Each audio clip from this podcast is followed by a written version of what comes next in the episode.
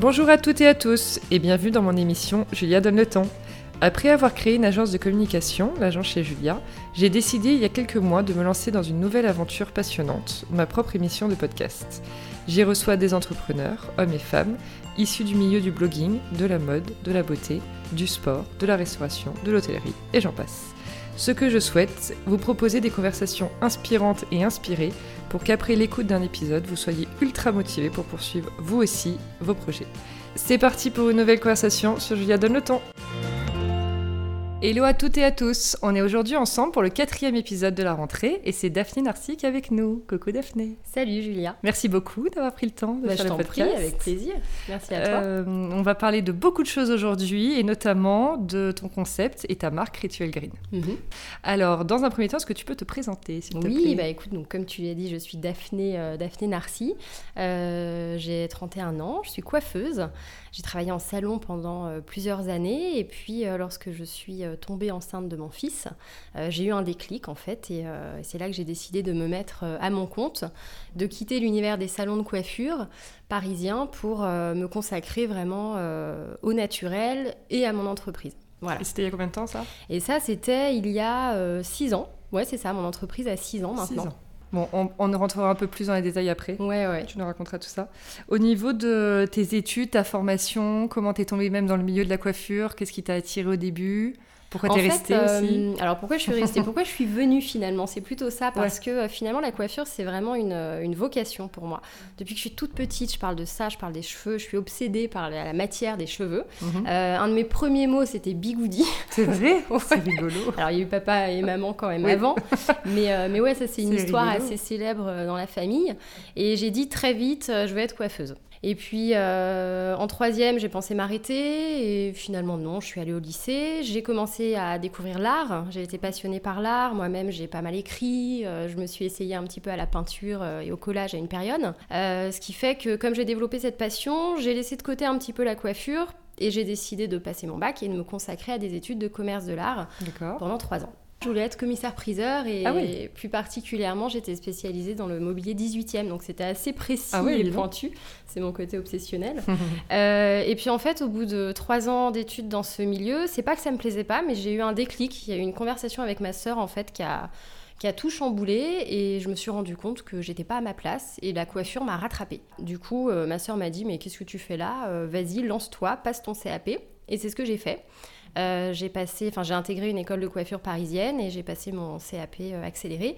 Et là ensuite, bah, j'ai pu faire une formation dans un salon de coiffure euh, à Paris. Ouais. Et, et là, bah, je me suis enfin sentie à ma place, euh, même si à l'époque finalement mon métier n'avait pas du tout la même forme que ce que je fais actuellement. Oui, Voilà. bien sûr. Mais c'est ce qui est sympa aussi dans le métier de coiffure. Bah le ouais. fond reste le même et la forme est vraiment multiple, quoi. Et alors, ton orientation vers le green? Ouais. Comment t'es Parce que j'imagine que les produits que tu utilises en salon de coiffure, en plus il y a 10 ans, parce que donc tu as commencé il y a Ouais, 10 c'est ans, ça. Mm, euh, exactement. on était quand même sur des produits avec pas mal de toxines. Ah bah, t'étais sur du chimique très- à l'époque. Ouais, voilà. Ouais, 100% chimique. On utilisait une euh, super grande marque euh, qui est en vente absolument partout, que je ne citerai pas. Euh, et en fait, bah, finalement, ça a forgé ma sensibilité au Mm. green, puisque déjà à l'époque, quand je travaillais en salon, euh, il y avait des, des choses qui me titillaient. On utilisait beaucoup de produits chimiques euh, et en fait on répondait pas du tout aux attentes des clientes. C'est-à-dire qu'on avait une cliente qui venait qui avait le cuir chevelu irrité, mais on allait lui vendre euh, le produit qui était pour euh, les cuirs chevelus euh, gras par Ouais. exemple parce qu'on avait un surstock dans ce produit. Et en fait finalement les stocks et la marge qu'on pouvait se faire sur les produits passaient avant euh, les demandes des Les demandes clientes. ouais, et les besoins. Ouais, et les besoins des clientes. Ce qui fait que ça, ça m'a très vite euh, titillé, on va dire. Ça m'a interpellée. Euh, et ça a fait d'ailleurs que j'ai voulu partir parce que je me sentais pas à ma place, je me sentais pas euh, légitime en fait. Bah oui. Euh, J'avais l'impression que je pouvais pas les conseiller et que quoi que je fasse, bah, elles allaient toujours revenir avec la même problématique, dépenser de l'argent pour rien.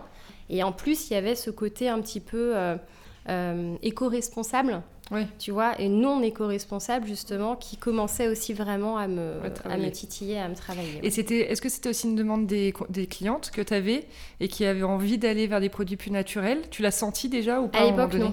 Pas Non, du tout. encore. Euh, à l'époque, en fait, elles, euh, elles étaient plus en demande par rapport aux coiffures que je pouvais me faire pour euh, aller travailler, parce que j'étais dans la période des tresses et des chignons un peu flous.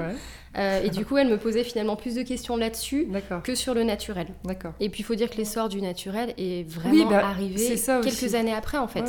je pense que depuis 5 ans, il y a une réelle prise de conscience. Et depuis 2-3 ans, j'ai l'impression que les choses s'accélèrent vraiment. Ça se démocratise, voilà, mais ouais, effectivement. Exactement. Et du coup, ton arrivée sur les internets Quand est-ce que tu as Et mon arrivée euh, sur les internets en fait, très vite, je me suis mise à Instagram, puisqu'à l'époque, quand j'ai créé euh, bah, mon entreprise, quand j'ai décidé de me mettre à mon compte, je faisais des ateliers coiffure où mhm. j'apprenais aux femmes à se coiffer. Et du coup, j'avais un métier finalement très visuel. Euh, c'était des tresses, des chignons flous. Bah et je me suis mise à Instagram à l'époque tout à fait naturellement, sachant que le réseau social de l'époque n'était pas du tout le même que maintenant. Euh, c'était vraiment... En fait, les comptes grossissaient beaucoup plus vite. Maintenant, il y a tout un truc au niveau de l'algorithme qui fait que voilà, c'est beaucoup plus compliqué de faire grossir son compte.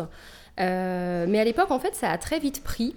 Et surtout, lorsque j'ai commencé, euh, avec donc cet aspect très visuel de mon métier, euh, j'en disais beaucoup plus sur ma vie privée, sur là où j'habitais, sur mes enfants, sur mes week-ends, sur mes sorties, sur mes machins, mes bidules, les endroits où je vais et tout, les fringues.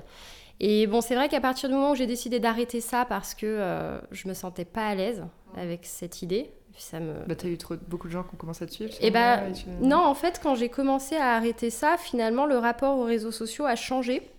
Ça s'est professionnalisé et donc oui, mon compte a grandi un petit peu moins vite. En revanche, j'ai eu l'impression de gagner en crédibilité par rapport aux personnes qui me suivaient. Voilà. donc j'ai vraiment vu en tout cas le changement euh, par rapport euh, au contenu que je pouvais euh, partager. Est-ce que tu, tu es comme l'image de ta marque aujourd'hui? Donc j'imagine que les gens t'approchent, notamment par message privé, pour avoir des conseils. Comment tu gères ça? Comment euh, comment je le gère Alors oui, les gens en fait euh, me contactent soit sur le compte Daphné Narcy, soit sur le compte Rituel Green, puisque j'avais créé un compte exprès justement pour désengorger un petit peu les messages euh, liés aux, cheveux sur le compte Daphné Narcy. J'en reçois beaucoup, beaucoup, beaucoup, beaucoup, parce que les cheveux, c'est un sujet qui intéresse, et le naturel aussi. La problématique étant que c'est plus compliqué de répondre à une nana qui va me demander Oh là là, mince, j'ai une chute de cheveux post-accouchement, comment je fais Mes longueurs et pointes, c'est de la paille plutôt que de répondre à euh, c'est quoi ta marque, la marque de ton manteau. Et donc du coup, comme c'est des réponses qui prennent beaucoup de temps, j'essaye de faire un point en fait, euh, ne serait-ce qu'une fois par semaine, où pendant deux heures, je réponds à ces messages de façon euh, assidue. je fais un point sur le compte Rituel Green. C'est vrai que le fait de le créer, ça a quand même bien aidé à désengorger un petit peu sur le compte Daphné Narcy. et je fais un point également sur le compte Daphné Narcy, sur mon compte personnel, puisque les gens continuent quand même de, de beaucoup m'écrire dessus. et voilà, et puis bah, par mail, c'est pareil, j'essaye de, de, faire un point régulièrement, quoi. Au moins un point hebdomadaire. Ouais, tu as des questions récurrentes. C'est quoi d'ailleurs la question la plus posée? Euh, beaucoup, beaucoup sur les, la chute de cheveux. Euh, comment enrayer une chute de cheveux, soit euh, post-accouchement. Alors d'ailleurs, à ce sujet, la chute de cheveux post-accouchement est normale, mesdames. Il n'y a rien de dramatique. bah oui, oui, mais moi je le sais. ouais, c'est normal. ce qui se passe, c'est que voilà, on perd pas nos cheveux en général, ça dépend des femmes, mais pendant 9 euh, mois. Et donc, une fois qu'on a accouché, quand on a la chute d'hormones, bah, le cuir chevelu se rattrape. Donc, c'est assez impressionnant. On va perdre en 2 à 3 mois ce que normalement on aurait perdu en 9 mois. Mais ça reste normal. Donc, l'idée, c'est de l'amoindrir, mais on ne pourra pas la stopper complètement. Il n'y a pas de remède miracle. Voilà, donc ça, c'est une des premières questions euh, vraiment les plus euh, posées. Sinon, ça va être comment, euh, comment prendre soin de mes cheveux colorés ou mes cheveux balayés Tu m'as posé euh, la question tout à l'heure. Et, euh, et, ça, ouais, ça revient super souvent. Et après, lié au rituel green, ça peut être aussi est-ce que je peux faire le rituel green sur cheveux colorés? La réponse est oui. Oui. Comme c'est un soin en racine, au niveau du cuir chevelu, ça bah n'a aucune influence sur la couleur. Et dans les workshops, c'est des. Hum, c'est bon, tu, tu, tu, vas nous raconter mais c'est des sujets que tu mets en avant, j'imagine, enfin des problématiques par rapport mhm. aux femmes. Tu reçois combien de personnes d'ailleurs euh, par workshop? Euh, pendant les workshops, c'est des workshops d'environ 20 personnes, sachant que lorsque je me déplace en dehors de Paris, j'en fais 3 à 4. Donc ça fait une soixantaine sur un week-end à peu près. Et euh, j'ai un fil conducteur pendant ces workshops, ce qui fait que j'ai trois grands chapitres, à savoir quel shampoing utiliser, comment nourrir et hydrater ses cheveux et qu'est-ce que le rituel green et comment l'adopter. Euh, maintenant, c'est des workshops qui sont très dynamiques. Euh, donc il y a vraiment le temps et la place pour les questions. Et ça, en général, bah, forcément, ça fait prendre des détours, des virages qui sont imprévus. Mais c'est ça qui est cool aussi. Bah oui, Du coup, et puis les, les, personnes que je rencontre, euh, je leur apprends des choses, mais elles m'apprennent aussi souvent beaucoup de choses. Elles me parlent de marques parfois que je ne connais pas. elles me parlent d'un remède qu'elles ont découvert qui marchait super bien. Et du coup, ça me ça m'apprend aussi plein de choses. C'est hyper enrichissant. Mais voilà, en tout cas, le, fil conducteur est tout le temps toujours le même. Et avec comment tu as choisi de travailler Enfin, comment ça se fait que tu as, comment tu as connu, je vais y arriver, euh, Aromazone ouais. Et qu'est-ce qui t'a fait choisir cette marque avec laquelle tu travailles aujourd'hui? En fait, j'ai connu Aromazone euh, à l'époque lorsque j'ai donc accouché de mon fils et que j'ai eu une chute de cheveux du tonnerre de Zeus. Euh, j'ai découvert le Rassoul au Maroc justement. J'ai découvert le Rassoul là-bas et en rentrant, euh, bah, j'ai voulu en acheter et j'ai acheté du Rassoul Aromazone. C'est vrai que ce qui est génial avec Aromazone, bah, c'est le choix qu'ils ont.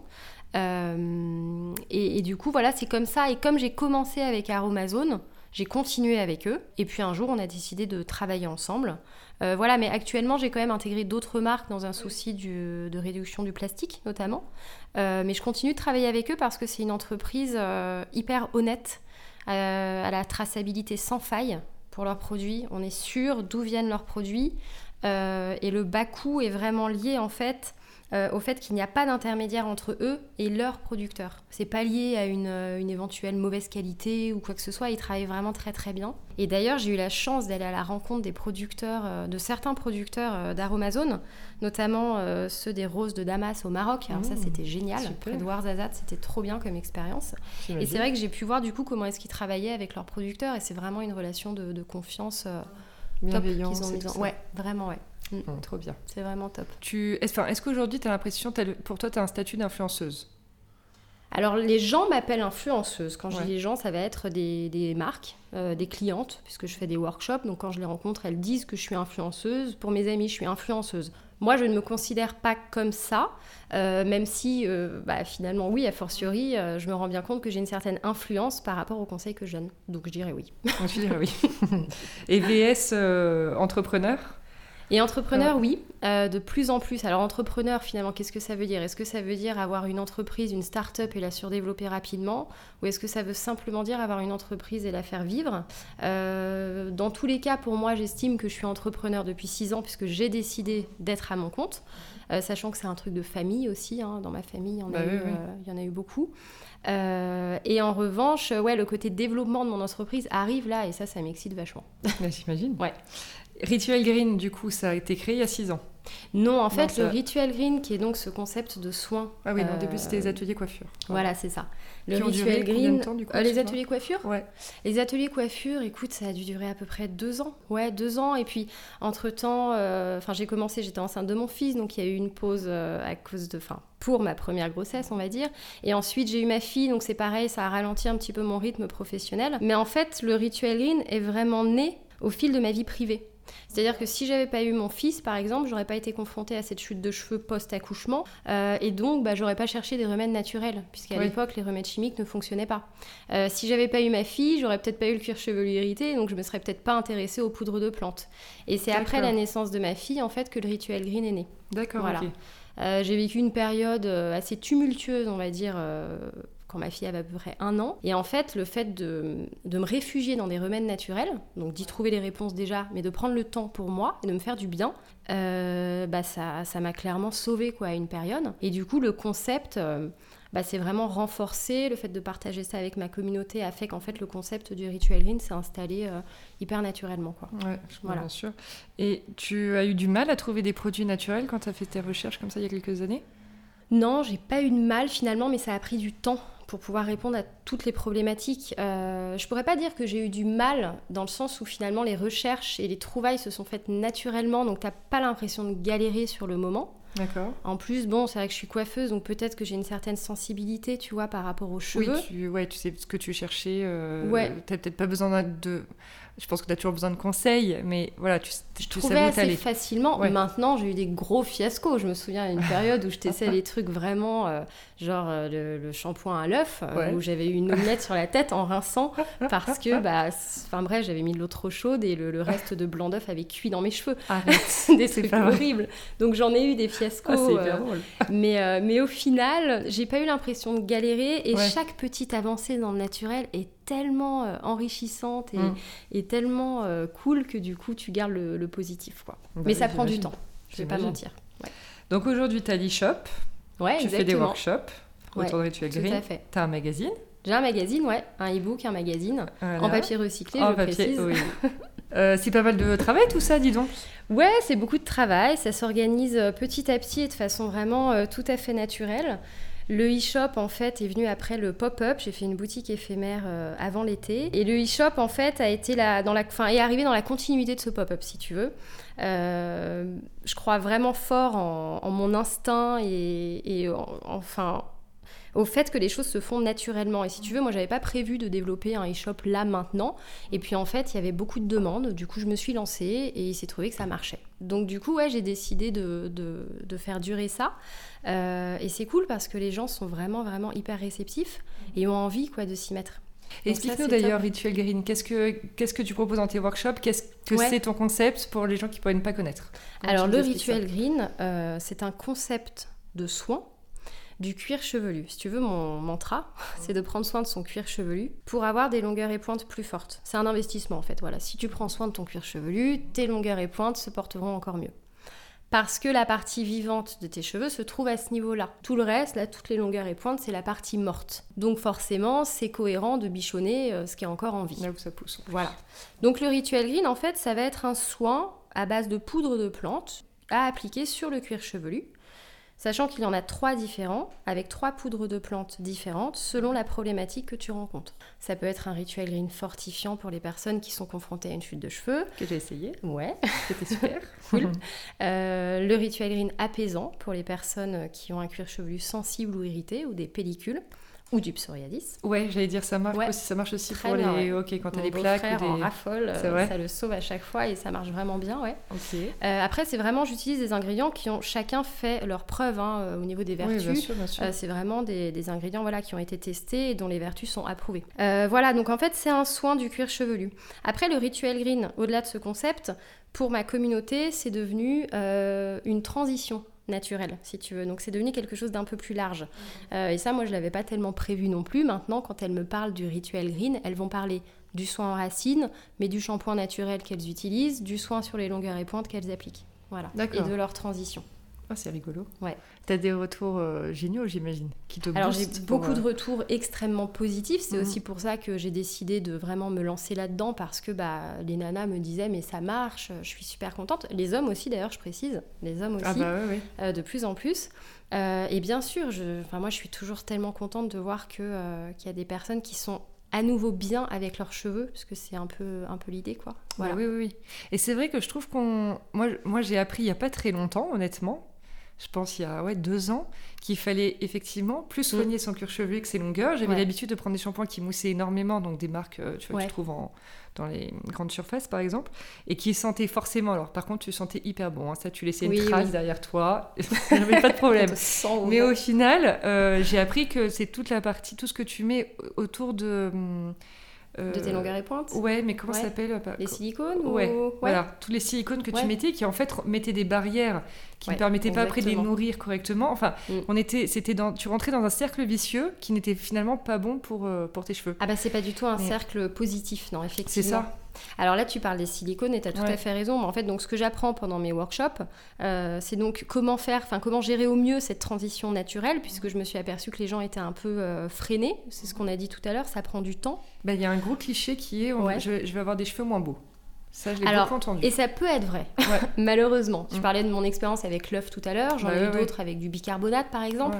C'est vrai que si on choisit pas le bon produit, euh, ou alors tout simplement si nos cheveux ne sont pas habitués à recevoir des matières aussi naturelles, si on est habitué à avoir des silicones, bah ouais, ça peut faire un peu bizarre, un petit moment. Mm, mm. Et justement, moi j'explique comment faire pour que ça se passe le mieux possible et pour limiter les dégâts entre guillemets.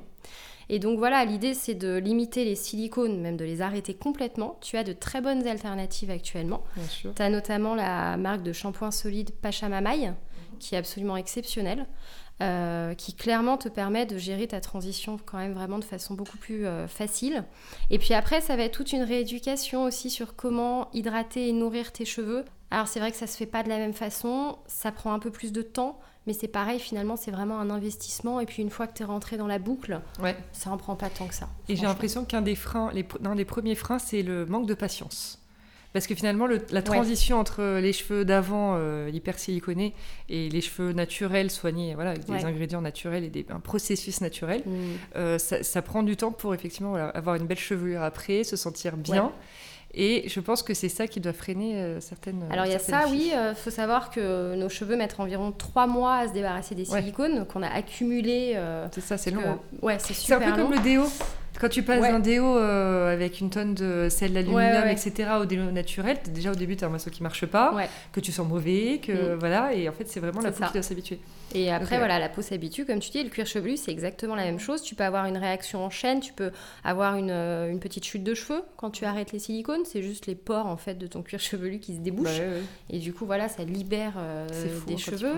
Et puis, c'est vrai que du coup, tu peux avoir l'impression d'avoir les longueurs et pointes un petit peu plus sèches. Maintenant, honnêtement, si tu fais bien ton soin avant shampoing, puisque c'est vraiment ce que je conseille, sur cheveux secs, avec les bons produits, euh, vraiment, tu, tu, limites, limites vraiment, vraiment les dégâts. Et alors, tu nous parlais de fortifiant, apaisant, et il en manque Pour le rituel green, et l'autre, c'est le volume, ah euh, puisque je me suis aperçue que c'était une des demandes euh, les plus ah, courantes au fil de mes workshops. Alors, quand je dis volume, c'est pas le volume à la Farah Fawcett délirant, mais c'est les, racines qui tiennent un peu. Oui, c'est ça, voilà. Tu vois? Un peu comme toi.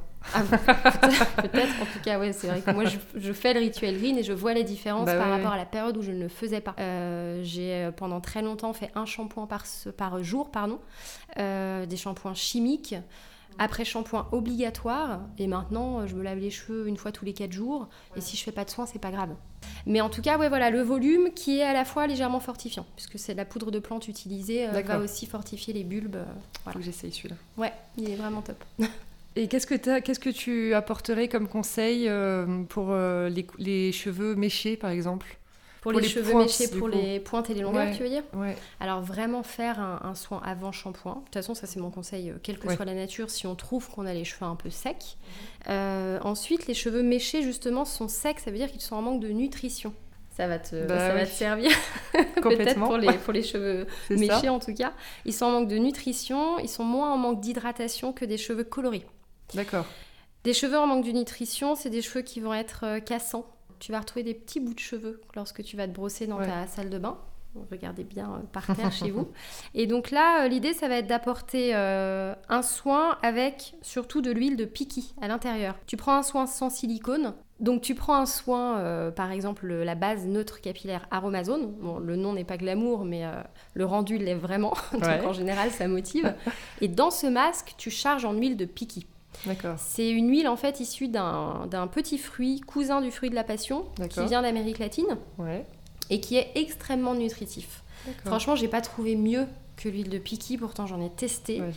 Euh, que, ce soit pour les cheveux, euh, que ce soit pour les cheveux secs ou même pour les cheveux bouclés, qui mhm. sont par nature des cheveux un petit peu plus secs. Ça marche mieux même que l'huile de brocoli ou l'huile d'argan ou l'huile de coco. Euh, c'est extrêmement nutritif. En revanche, comme c'est un soin avant shampoing, ça va pas alourdir tes cheveux, puisque dans tous les cas, après ton soin, tu vas les laver. Ça c'est bien. Donc voilà, ça c'est euh, ça c'est quand même cool. Mais tu vois l'huile de coco, euh, je fais une petite euh, ouais. toujours une petite parenthèse Julia dans le podcast, je me fais rire. Mais l'huile de coco pour moi ça n'a jamais marché. Non, je n'ai jamais senti de différence avant après. Ça peut même avoir un effet asséchant bizarrement. Bah oui, voilà. Moi c'est plus ce que j'ai vécu que, mm. que l'inverse. Et c'est le problème de, de ce genre de, de conseils naturels que tu mm. trouves partout, mm. mais qui en fait ne fonctionnent pas ou va fonctionner sur 2% euh, de la population. Oui, c'est ça. Et donc les gens abandonnent. Voilà. Et se disent, ah bah, c'est bon, ça marche pas, et du coup, je retourne à mon bon vieux masque rempli de silicone. Voilà. En revanche, l'huile de coco peut être euh, bénéfique pour protéger ses cheveux du chlore. Comme c'est une huile qui se solidifie, si tu en mets avant d'aller à la piscine sur tes longueurs et pointes, comme elle va se solidifier autour de tes cheveux, du coup, euh, ça va faire barrage au chlore. Oh, pour ça, pas mal. Voilà. Raconte-nous un peu les projets pour ta marque, bon, ce que tu peux nous dire, ouais. parce que je sais que tu ne peux pas te nous dire.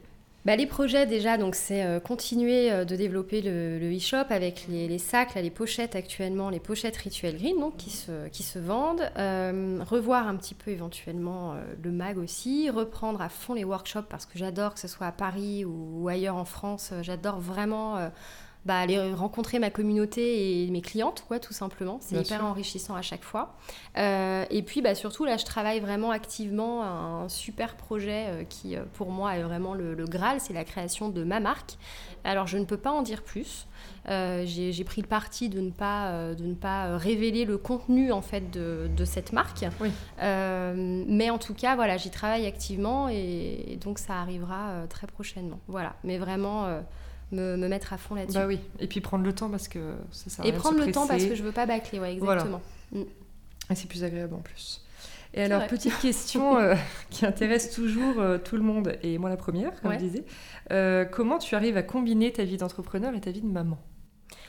Alors, ma vie d'entrepreneur et ma vie de maman, bonne question. ça a été assez compliqué à la période où j'ai été seule avec mes enfants, puisqu'il y a une période où j'ai été seule. Je, fais partie des, joyeuses familles recomposées, donc euh, aujourd'hui c'est génial et on bah est super heureux.